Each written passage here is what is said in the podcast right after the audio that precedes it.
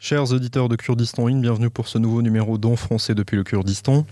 Nous avons aujourd'hui le plaisir de recevoir à nouveau Julia Zimmermann, euh, donc ma collègue à Kurdistan In, qui s'occupe euh, du site euh, en allemand bien sûr, mais qui est parfaitement francophone et qui revient de Turquie, où elle avait été faire bah, son travail de journaliste, des reportages, juste avant le premier tour des élections présidentielles et législatives qui viennent de se tenir le 14 mai dernier. Bien, bonjour Julien. Merci beaucoup, j'y étais avec Benoît Drevet. Voilà, donc Benoît Drevet, malheureusement, notre ami Benoît, euh, qui est euh, malade aujourd'hui, n'a pas pu se joindre à nous, mais nous le recevrons euh, à l'issue du second tour des élections présidentielles turques qui se tiennent dans deux semaines. Donc voilà pour nos auditeurs donc le, ce, dimanche 14 mai se tenaient les élections donc l'élection présidentielle et les élections l'élection législative en Turquie donc pour vous donner une idée des résultats euh, il y a eu à peu près 89%, euh, près de 90% de taux de participation, ce qui est énorme, euh, qui prouve que les Turcs croient en la politique et étaient très intéressés par ces élections qui sont quand même assez importantes pour la Turquie. Donc Recep Tayyip Erdogan, le président sortant, qui est au pouvoir en Turquie depuis 20 ans maintenant, d'abord en tant que Premier ministre, puis en tant que président, a obtenu 49,50% des, des, suffrages. Son opposant Kemal Daroglu, qui était à la tête d'une coalition de six partis d'opposition, a obtenu lui 44,88%. Et euh, donc un troisième candidat, Sinan Ogan, a obtenu 5,1%. Donc Sinan Ogan, qui est un dissident du, euh, MHP, qui est un parti ultranationaliste turc. Euh, donc le second tour se tiendra le 28 mai. Julia, toi qui as été sur place plusieurs jours avant le premier tour, donc derniers jours de, campagne. Euh, qu'est-ce que tu peux nous dire sur l'état général de, la population, des électeurs avant ce, premier tour? Alors moi je suis allée avec, euh, comme on a déjà dit, avec Benoît Drevet, euh, qui est un journaliste français qui écrit, et moi je prends la photo. alors on s'est, on on est parti pour deux reportages, mais plus sur des Kurdes en Turquie. Alors les deux sujets, euh, c'était des Kurdes. Euh, alors on était une fois à Diyarbakir pour interviewer un, avocat kurde qui est qui est avocat depuis 30 ans et qui a déjà fait plusieurs fois la prison, qui qui était aussi déjà maire d'une ville kurde en Turquie, avant qu'ils étaient remplacés par, par, des, par, des, par des par des Turcs du gouvernement. Euh, et euh, qui, voilà, qui a plusieurs procès. Euh, à la fin de l'année, il va peut-être aller aux prisons si, je pense, Erdogan va rester au pouvoir. du coup, voilà, qui, des, des, des, Kurdes, des Kurdes en, à Diyarbakir qui ont dépassé assez assez touché par, euh, par euh, ce qui se passe, pas que par le gouvernement euh, d'Erdogan, aussi par les présidents avant. et voilà, évidemment, qui ont des passés assez violents, qui ont vécu des choses de torture, de, de, de suppression, de et voilà, de violence, de, de, de ouais. Mais évidemment, en fait, ils ont ils veulent, euh, ils veulent, euh, ils veulent un changement, ils veulent quelqu'un d'autre euh, au pouvoir. ce qui ne veut pas dire qu'ils font, qu'ils font confiance au, au, à Kilijoroglu, mais qui vont quand même voter pour lui parce que en fait, ils n'ont pas trop le choix, j'ai le sentiment. Euh, l'autre personne qu'on a interviewée, c'est une, euh, c'est une kurde aussi qui vient de la région euh, de Diyarbakir, pas exactement de Diyarbakir, mais de la région, qui vit aujourd'hui à Istanbul. c'est une chanteuse LGBT. du coup, elle est. Elle a la tête rasée, elle a des, tatou elle a des tatouages partout, elle est très provocante, je veux dire. Euh, et voilà, elle, elle aussi, elle a un, passé assez dur et qui va, qui s'est présenté aussi pour pour les législatives, mais qui était refusé par le HDP ou aujourd'hui le the Green Party, mais qui va quand même le soutenir pour avoir pour avoir ce, ce changement dans le dans le gouvernement. Voilà, donc euh, rappelez pour nos auditeurs que la Turquie moderne, euh, qui va fêter ses 100 ans cette année, donc la République de Turquie a été euh, fondée dans 1923 par Kemal Atatürk, Mustafa Kemal dit Atatürk, mm. qui dès le début de la création a nié l'existence du peuple kurde. Mm. Et donc s'en est suivi une répression très forte, une interdiction totale de la langue, une négation de, de leur existence, de leur histoire. Euh, depuis quelques années, ça va un petit peu mieux. Déjà, ils commencent par admettre que les Kurdes existent. Euh, c'est ce qui a un progrès euh, en Turquie. Euh, nier l'existence de dizaines de millions de, de, personnes, faut le faire. donc, sous Erdogan, quand il a pris le pouvoir, la situation des Kurdes s'est un peu améliorée au départ. au début de, de son règne en tant que Premier ministre d'abord et de son parti l'AKP. D'ailleurs, beaucoup de Kurdes ont voté pour lui. Euh, et même cette fois, les Kurdes ne sont pas, euh, ne représentent pas un bloc euh, forcément uni en Turquie. leur vote n'est pas n'est pas automatique pour le HDP. Donc le HDP dont tu viens de parler, qui est le parti des, des peuples, qui s'appelle maintenant, je crois, le Parti Vert, mhm. qui est un parti pro-kurde, composé de Kurdes et de Turcs, mais bon, dans, à la tête, il y, avait notamment Salahdin Demirtas, qui était le président de ce parti, co-président et euh, qui est aujourd'hui en prison depuis euh, plusieurs années. Je crois que c'était euh, après la précédente élection présidentielle. Mais législatif, je crois. il avait été élu. C'était en 2016, effectivement. je crois qu'il y avait des législatives avant. Le HDP avait obtenu pas mal de sièges à l'époque, je crois 82 si je me souviens bien. Puis l'élection avait été annulée euh, par Erdogan, une opération militaire avait été lancée euh, contre le PKK dans les régions kurdes. Et puis à la suite du deuxième scrutin, euh, le HDP avait perdu beaucoup de sièges, beaucoup de ses membres sont retrouvés emprisonnés. Et voilà, donc dire aussi à nos auditeurs que régulièrement en Turquie, des partis kurdes ont été créés dissous, interdits souvent, avec euh, beaucoup de, gens qui se retrouvent en prison. Et le prétexte qui est utilisé souvent par la justice turque, qui est instrumentalisé par le, pouvoir politique, c'est euh, le, terrorisme, l'affiliation à une organisation terroriste. Donc c'est euh, ça, les Kurdes connaissent bien. quelle que soit la. Donc, sont des opposants politiques ou des militants d'autres causes politiques, etc. Ils sont accusés très facilement de connivence ou de collaboration avec une organisation terroriste. Donc, en, l'occurrence, les Turcs font référence au PKK, qui est considéré comme terroriste. Et euh, donc, c'est toujours une arme euh, fatale contre les Kurdes. Et je crois, donc, l'avocat dont tu parlais, qui est à Diyarbakir, Diyarbakir qui est la grande ville kurde du sud-est de la Turquie, euh, j'imagine que c'est des accusations comme ça qui sont portées contre lui. oui il a bah, vu qu'il il était toujours euh, soit partisan, soit euh, il a défendu euh, des, des, avocats ou des gens, ou des maires, des maires de, de voilà, il a plusieurs, il était plusieurs fois enfermé, il était plusieurs fois emprisonné, torturé. Il était le conseiller de Lela Zana quand il avait 28 ans. Alors, euh, c'était vraiment au début de sa carrière. Euh, euh, Leila Zana, qui, qui était la première kurde au Parlement et qui, a, à la suite de son, comment dire, son sermon. Son sermon. Alors, Leila Zana, pour nos, pour nos auditeurs, c'est une grande figure politique kurde de Turquie qui avait été élue dans les années 80. Mhm. au Parlement turc. Donc le Parlement turc, c'est un Parlement monocaméral, donc il y a une seule chambre.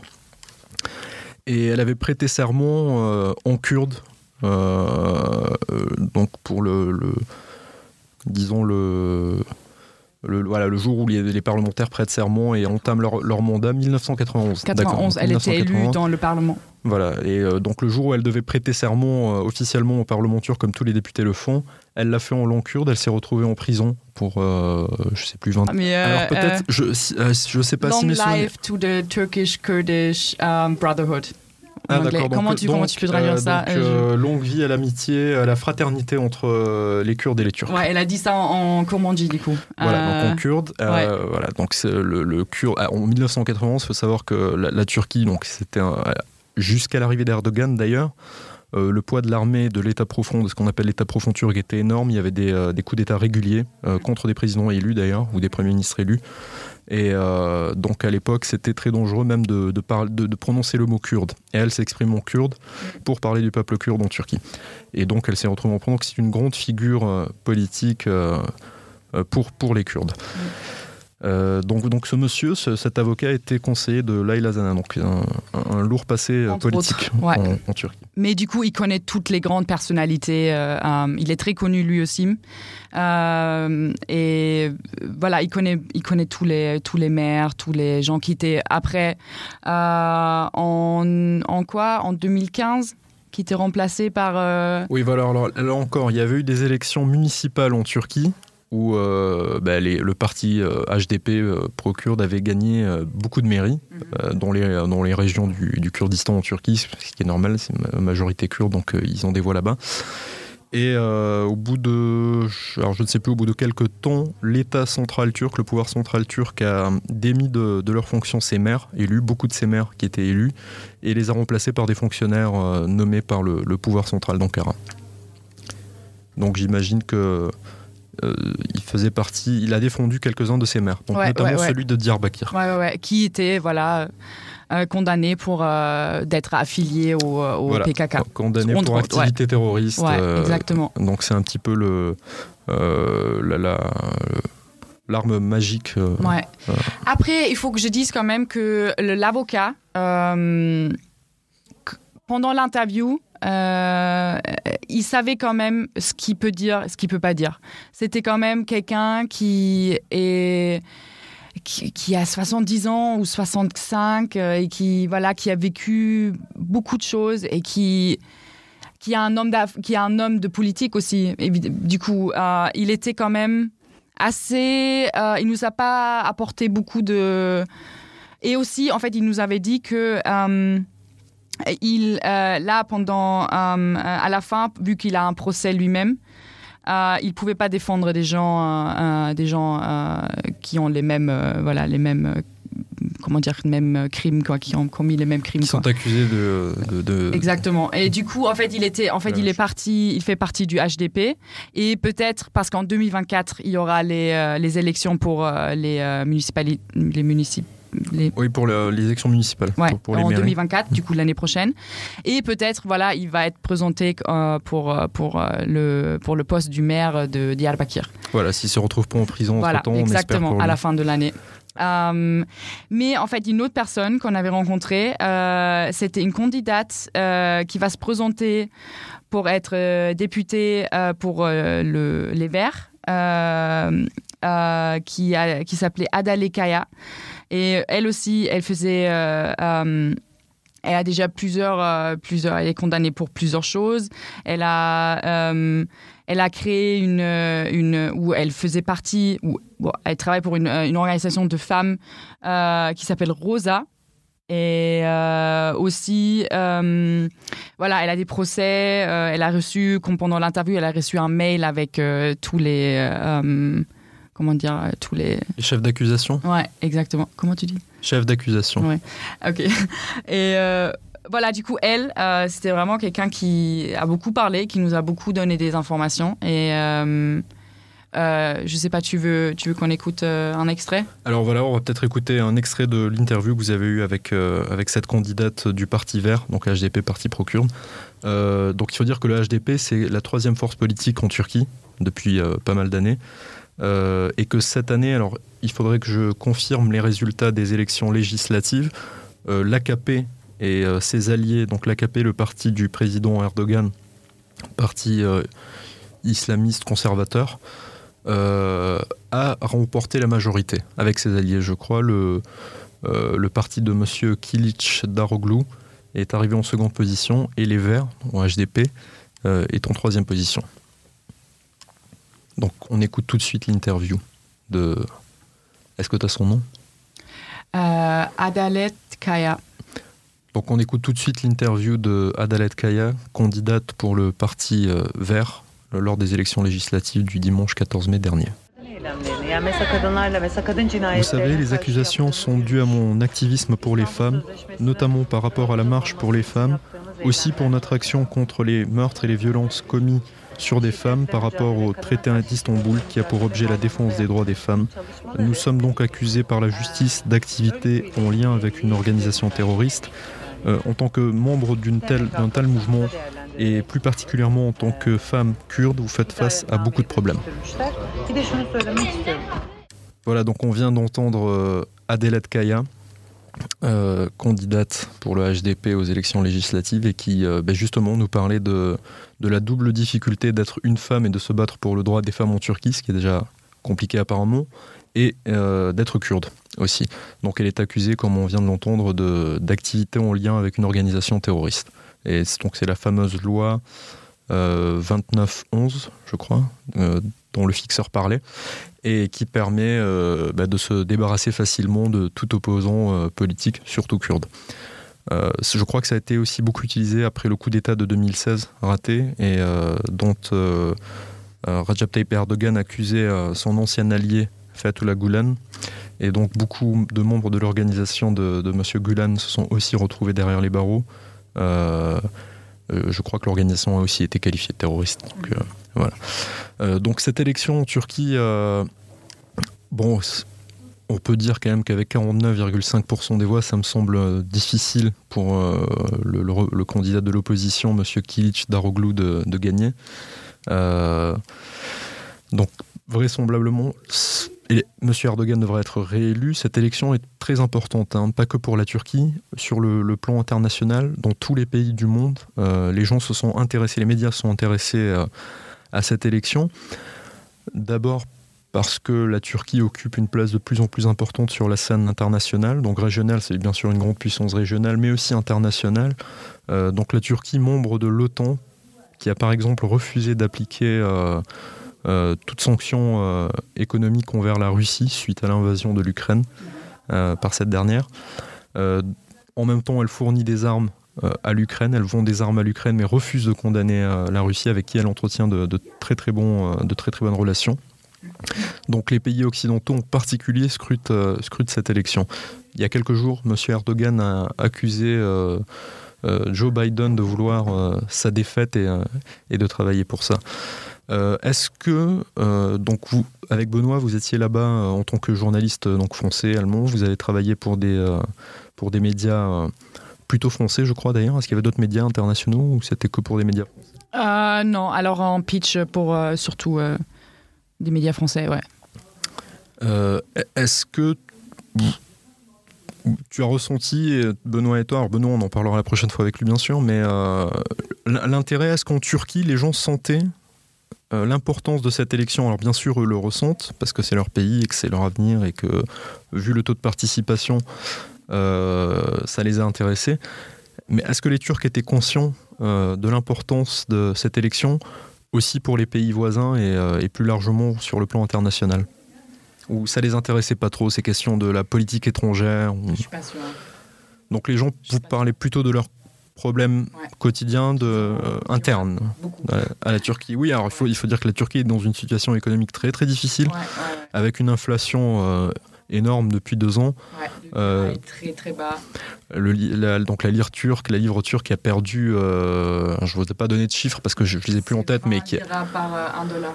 Voilà, alors qu'il y a quelques années, c'était pratiquement du 1 pour 1, c'était 1, mm. quelque chose. Donc la lira a perdu je ne sais combien de pourcents de sa, valeur par rapport au dollar. L'inflation est énorme en Turquie, à peu près 80% sur une année à peu près. donc c'est très, très cher. Voilà, donc les prix doublent. Ouais. Euh, donc la, situation économique euh, des Turcs est très compliquée. Hein. donc les gens s'intéressaient plutôt à ces questions. Le, donc euh, le tremblement de terre était un grand sujet aussi. Oui, alors le tremblement de terre de février dernier, pour lequel on t'avait reçu avec Benoît, parce que vous aviez été sur place déjà. donc le gouvernement à l'époque avait été critiqué, très critiqué. Erdogan avait été critiqué aussi beaucoup. je crois d'ailleurs qu'il avait présenté ses excuses euh, pour la lenteur de l'intervention des, euh, des, secours et, euh, et à l'époque, il y a quelque chose qu'on a vu aussi, c'est que la Turquie a eu besoin de, l'aide internationale, notamment de l'aide de la région autonome du Kurdistan ici en Irak, ce qui contraste avec l'image de puissance de la Turquie que Erdogan dégage à, l'étranger en intervenant dans beaucoup de pays, par exemple. Mm. Donc, est-ce que dans ces régions, c'est une question, j'ai pas regardé le, le, détail des résultats, il me semble quand même que dans ces régions sinistrées, Erdogan est arrivé en tête malgré tout, je crois, hein, si je me trompe pas. Ouais, mais je sais pas si c'était. Alors les conditions de vote, évidemment, il faut dire qu'il y a 2 à 3 millions de personnes qui, dans les régions qui ont été touchées, euh, dans les régions en majorité kurdes qui ont été touchées par le, tremblement de terre, 2 à 3 millions de personnes sont euh, sans domicile mm. actuellement. Et euh, donc ça a certainement posé des questions quant à, disons, conditions dans lesquelles les gens ont pu aller voter. Ouais. Alors, parce que la plupart des gens avec qui on a parlé à, dans les, à Diyarbakir, je peux pas parler pour les autres, mais euh, aussi à Istanbul, c'était pareil. Euh, des jeunes, euh, ils sont plutôt pour un changement. Ils veulent, ils veulent, ils veulent, ils votent pour euh, Euh, ce que j'ai vu il y a deux jours, le ZDF, c'est la chaîne publique en Allemagne, qui a publié une vidéo sur que beaucoup de morts qu'ils ont encore sur les listes électorales euh, dans les régions kurdes. Alors ça veut dire que euh, qu'ils vont utiliser ces votes, ces gens morts pour, euh, pour euh, faire voter euh, pour Erdogan. Des personnes décédées qui sont encore sur les listes électorales, donc ça pose bien sûr toutes les, questions quant à la régularité. Les et les Mourtas dans, dans, ces régions sont encore. alors les gens, en fait, les maires. Pro-AKP. Sont AKP, évidemment, parce qu'ils s'étaient remplacés. alors ils ont interviewé des, des et ils ont. ils disent. Les Mourtars, c'est des ah sortes de, de chefs de quartier qui s'occupent de recenser la population, etc., de s'occuper des listes électorales. c'est une sorte de c'est comme des maires un petit peu de quartier ou d'arrondissement, euh, comme on pourrait dire.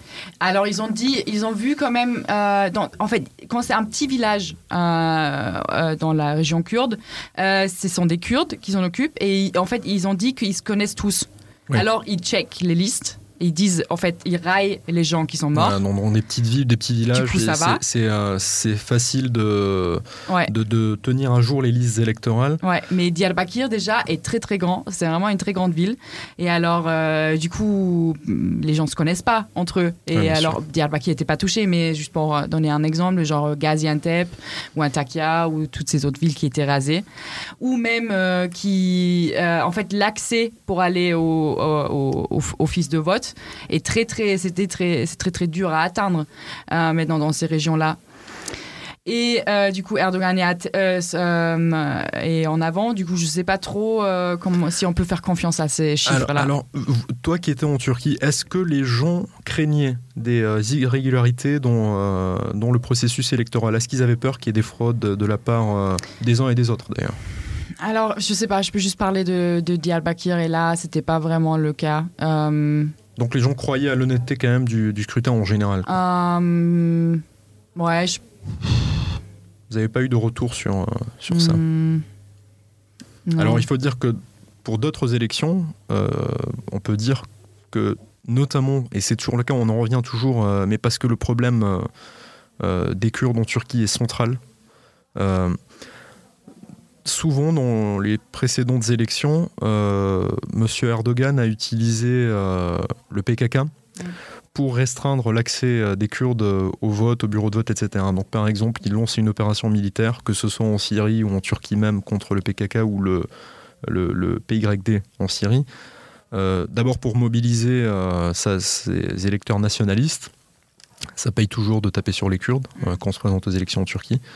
Euh, ça fait plaisir à une branche importante euh, euh, de la population turque qui est quand même assez nationaliste. Cette fois, si on réunit tous les votes, donc le, parti MHP qui est nationaliste et puis Monsieur Hogan, Sinan Hogan, qui est un dissident de ce parti MHP nationaliste, les partis nationalistes et même aux élections législatives, c'est à peu près et qu'on c'est des nationalistes durs en Turquie. Hein. C'est un ultranationalisme qui, qui ne reconnaît aucune minorité, qui nie l'histoire, etc. C'est à peu près 25% des électeurs en Turquie. Euh, donc, euh, ce que faisait, euh, ce qui s'est passé d'autres fois il y a quelques années, c'est que quand l'opération militaire était lancée, notamment dans les régions kurdes en Turquie, ben, vous, avez, une loi martiale qui s'applique, vous avez l'armée qui est présente, des checkpoints militaires, des opérations militaires qui sont en cours, et vous restreignez l'accès des gens au vote, au bureau de vote, qui sont souvent éloignés des villages, etc. Et, euh, et donc ça permettait de- d'empêcher les gens de voter finalement. Euh, donc cette année, j'ai pas l'impression que ça s'est trop passé. En tout cas, il n'y a pas eu d'opération militaire. Euh, on en craignait une en Syrie parce que M. Erdogan avait habitué tout le monde à cela. Avant une élection, il lançait des opérations militaires, souvent en Syrie euh, depuis quelques années, contre les Kurdes. Et cette année, il n'y a pas eu ça. Mais voilà, il y avait cette question de- des, des, régions touchées par le, Ouais, le tremblement de terre. Ça suffit Voilà, alors je ne sais pour pas. euh, euh, récupérer des, votes. Voilà, d'après ce que j'ai pu un petit peu lire aussi à droite à gauche, il n'y a pas eu de- d'accusation. euh, Alors il y a bien sûr euh, eu quelques accusations mutuelles de, de fraude, notamment de la part de, de l'opposition, euh, mais vraisemblablement personne ne conteste vraiment les résultats jusqu'à présent. Il n'y a pas de, de contestation euh, euh, quant à une irrégularité de, l'élection. Euh, donc pour en revenir un petit peu euh, à l'aspect euh, international, à l'importance internationale que, représente cette élection en Turquie, pas vraiment internationale, on va parler un petit peu de la diaspora kurde, notamment en Europe, qui est assez importante. Donc il y a eu quand même 3,4 millions de Turcs qui ont voté à travers le monde, donc des, Turcs vivant à l'étranger, notamment en, en Europe et notamment en Allemagne. Euh, le chiffre en Allemagne, je crois, c'est 730, un- pardon, 1,5 million de Turcs qui ont voté en Allemagne. Qui, en fait, qui sont en Allemagne et voté, il y a 732 millions de gens, alors, qui ont voté en Allemagne. Donc il y a 1 La million, moitié, quoi. 1 million 500 000 euh, citoyens turcs Exactement. qui vivent en Allemagne, Ouais. et donc la moitié, euh, 732 000, euh, qui ont voté. euh, Une participation de 48,8%. Ce qui est qui beaucoup est- moins que euh, les 90% de participation en Turquie. Donc les citoyens turcs euh, vivant en Allemagne notamment euh, ont participé deux fois moins pratiquement que, Mm. que leurs compatriotes vivant en Turquie. Euh, alors, Julia, est-ce que tu peux nous, un, un petit peu nous parler de ces électeurs-là? Pour qui ils votent d'habitude Je pense qu'ils votent quand même plutôt Erdogan, les, les, les Turcs vivant à l'étranger. Ah ouais. euh, alors en 2018, euh, il y avait euh, il y avait 65% qui ont voté pour Erdogan et euh, cette année apparemment c'était euh, 53%. Alors c'est beaucoup moins, mais quand même. euh, Mais il arrive en tête quand même, ouais, euh, un une grand majorité ouais. euh, au premier tour. Alors selon Cem Özdemir, euh, c'est le ministre de, de l'agriculture En Allemagne. donc. ouais, en Allemagne, dans le gouvernement. Il, il est il est du part, des partis euh, euh, des Verts. Verts. D'accord. Il vient du sud de l'Allemagne, près de Stuttgart. Et en fait, aujourd'hui, il est dans le gouvernement, il est ministre de, de l'agriculture. En Allemagne, donc En le Allemagne. ministre dans le, le gouvernement. En euh, Allemagne. euh, voilà, donc, et euh, voilà, donc Et ministre selon dans le lui, gouvernement allemand. Et Les gens votent pour Erdogan parce que c'est extrêmement, c'est extrêmement difficile d'avoir, d'avoir, le, d'avoir le passeport allemand, d'avoir euh, les papiers, alors, même si ton, tes enfants sont nés en Allemagne. Euh, parce que du coup, la double nationalité n'existe pas en Allemagne. D'accord. Soit ils ont allemand. Et c'est pareil en ils Turquie, hein, je crois. Comment? La double nationalité, donc, ce n'est pas autorisé dans en droit allemand. Les, Ouais, euh, on ne peut pas avoir une nationalité allemande et une autre nationalité. Non. Je crois que c'est le cas en Turquie aussi, si- je suis quasiment sûr même. Du coup, je pense que c'est vice-versa. Alors, s'ils veulent être turcs, ils restent turcs. Et euh, si- s'ils veulent, s'ils sont en Allemagne, ils ont juste une, une- une espèce de carte de jour. Euh, J'ai une amie qui est née en Allemagne et qui a aujourd'hui 30 ans et elle avait toujours une carte de jour. Et là, récemment, du coup, elle a rendu cette, euh, elle a rendu sa nationalité turque et du coup, elle est devenue, euh, elle est devenue allemande, quoi. Alors qu'elle est née euh, en elle est Allemagne. née en Allemagne. Alors voilà, donc les 1,5 million de Turcs qui, qui sont en Allemagne et dont la moitié qui, turcs, qui- votent, ils sont restés turcs, mais Ouais. souvent ils sont là depuis. euh, donc c'est une vieille immigration. hein. L'immigration Bah, turque en ouais. Allemagne, assez- ça date euh, des années 50-60. Ouais, ouais, ouais. Donc c'est la parfois la, quatrième génération. Et, euh, et donc ils sont restés turcs, même les Ouais. enfants, les petits-enfants, beaucoup, beaucoup sont restés en Ouais. réalité turcs. Mais du coup, je pense que quand même que cette, cet esprit nationaliste turc qui est quand même à l'étranger, beaucoup, très très fort. très à. Et euh, du coup, en fait, ils préfèrent de, que, que Erdogan reste, reste au pouvoir parce qu'ils vivent pas tous ces problèmes économiques. Et le problème de l'IRA et tout, ils sont payés par l'Allemagne, ils, ils, ils- ils économisent. euh, Donc peut-être ces électeurs-là font plus attention à justement à la politique euh, étrangère, de puissance, de retour de la puissance Ouais. turque, euh, incarnée par, en tout cas que Erdogan incarne, et, Ouais. et cette politique de, de retour de la Turquie sur la scène internationale, peut-être que pour ces électeurs-là vivant à l'étranger, notamment en Allemagne, Ouais. ça les touche plus, peut-être ce retour du nationalisme, de la puissance. Euh, militaire du retour de la Turquie dans le jeu diplomatique international, etc. Donc certainement qu'ils sont plus touchés par ça. D'ailleurs, à ce sujet, rappelons qu'il y a quelques années, M. Erdogan, en déplacement, je crois, aux Pays-Bas, ou alors c'était lors d'une élection, je ne me rappelle plus, mais en tout cas, il avait déclaré, il avait appelé les Turcs vivant en Europe à rester turcs et, et à faire beaucoup d'enfants pour euh, justement, c'est une manière pour lui peut-être d'influencer les politiques euh, des États européens mhm. via cette diaspora turque assez importante dans, dans, beaucoup de pays d'Europe. En France aussi, il y a beaucoup de Turcs. Euh, et qui va peut-être retourner aussi à la fin. souvent, souvent, déjà, ils vont pour les vacances, ils vont en Turquie. Et, et peut-être ils vont acheter. En fait, surtout, bah, en fait, les Turcs que moi je connais, ils disent tous, surtout les parents, ils disent bah, là, j'ai une retraite l'Allemagne et je vais retourner en Turquie et m'acheter une maison. Ouais, voilà, pour la fin de, de leur vie, ils vont, ils vont y aller, quoi. Et pas parce que parce que je sais pas la, la, vie la vie est meilleure là-bas euh, ils, sont quand même assez proches euh, euh, ils préfèrent leur culture à, la, à, la, culture allemande ouais. et voilà, du coup, ça les, ça les arrange. Hein. Donc, ces millions de Turcs euh, arrivés au cours des dernières décennies en Allemagne, qui, euh, pour beaucoup d'entre eux, sont restés euh, attachés à la Turquie, sont restés turcs, ne sont pas voulu devenir allemands. alors, l'Allemagne, c'est un petit peu quand même différent de la France aussi, c'est même très différent, notamment quant à la conception de ce qu'est la nation, etc. Est-ce que l'Allemagne voulait aussi. est-ce que l'Allemagne a vraiment voulu avoir aussi une politique d'assimilation? Je ne crois pas que ce soit la politique allemande non plus d'assimiler alors je sais pas je, pense, je, pense, à la base à la base ils sont ils ont ils ont euh, ils ont besoin ces, ces étrangers pas que les étrangers turcs reconstruire, pour reconstruire l'Allemagne. Et après, euh, voilà ils ont resté. Parce que mais voilà, est-ce qu'en tant qu'Allemande en Allemagne vous euh, ça, se ressent que est-ce que ça reste ben, ça reste des immigrés oui ou des étrangers vivants parce qu'ils ne veulent même pas de la nationalité allemande ils préfèrent garder leur nationalité mm. turque euh, comment ça se passe en Allemagne, cette cohabitation? Parce qu'il y a, alors, il y a 1,5 million de Turcs vivant en Allemagne, donc qui ont la nationalité turque, mais il y a aussi des millions de Turcs qui ont acquis la nationalité allemande. Mm. Et euh, est-ce qu'ils sont, euh, globalement, bien sûr, on ne va pas faire de généralité, mais est-ce qu'ils sont bien intégrés? Est-ce qu'ils sont assimilés? Est-ce qu'ils se sentent allemands? Est-ce que les, les Allemands les, les, les, les, perçoivent comme allemands? Alors, non. Non, non, évidemment, ce ne sont pas des Allemands. Mais euh, je trouve quand même. Euh, même ceux qui, sont, euh, qui ont accepté la nationalité allemande, qui l'ont demandé et qui. Alors, je peux, je peux parler des, des cas, et moi, je viens du sud de l'Allemagne. Alors, c'est quand même assez. comme, comme la Bavière, on est quand même assez traditionnel encore. Euh, chez nous. Et c'est pas, en fait, moi je viens pas d'une grande ville. Alors je peux dire que les étrangers qu'on avait, c'était des étrangers, alors des, immigrés, c'était des Turcs. Euh, et euh, moi j'avais l'impression que on les appelait les Turcs ou alors c'était toujours euh, en fait on a toujours parce qu'il n'y en avait pas d'autres. Aujourd'hui ça a changé.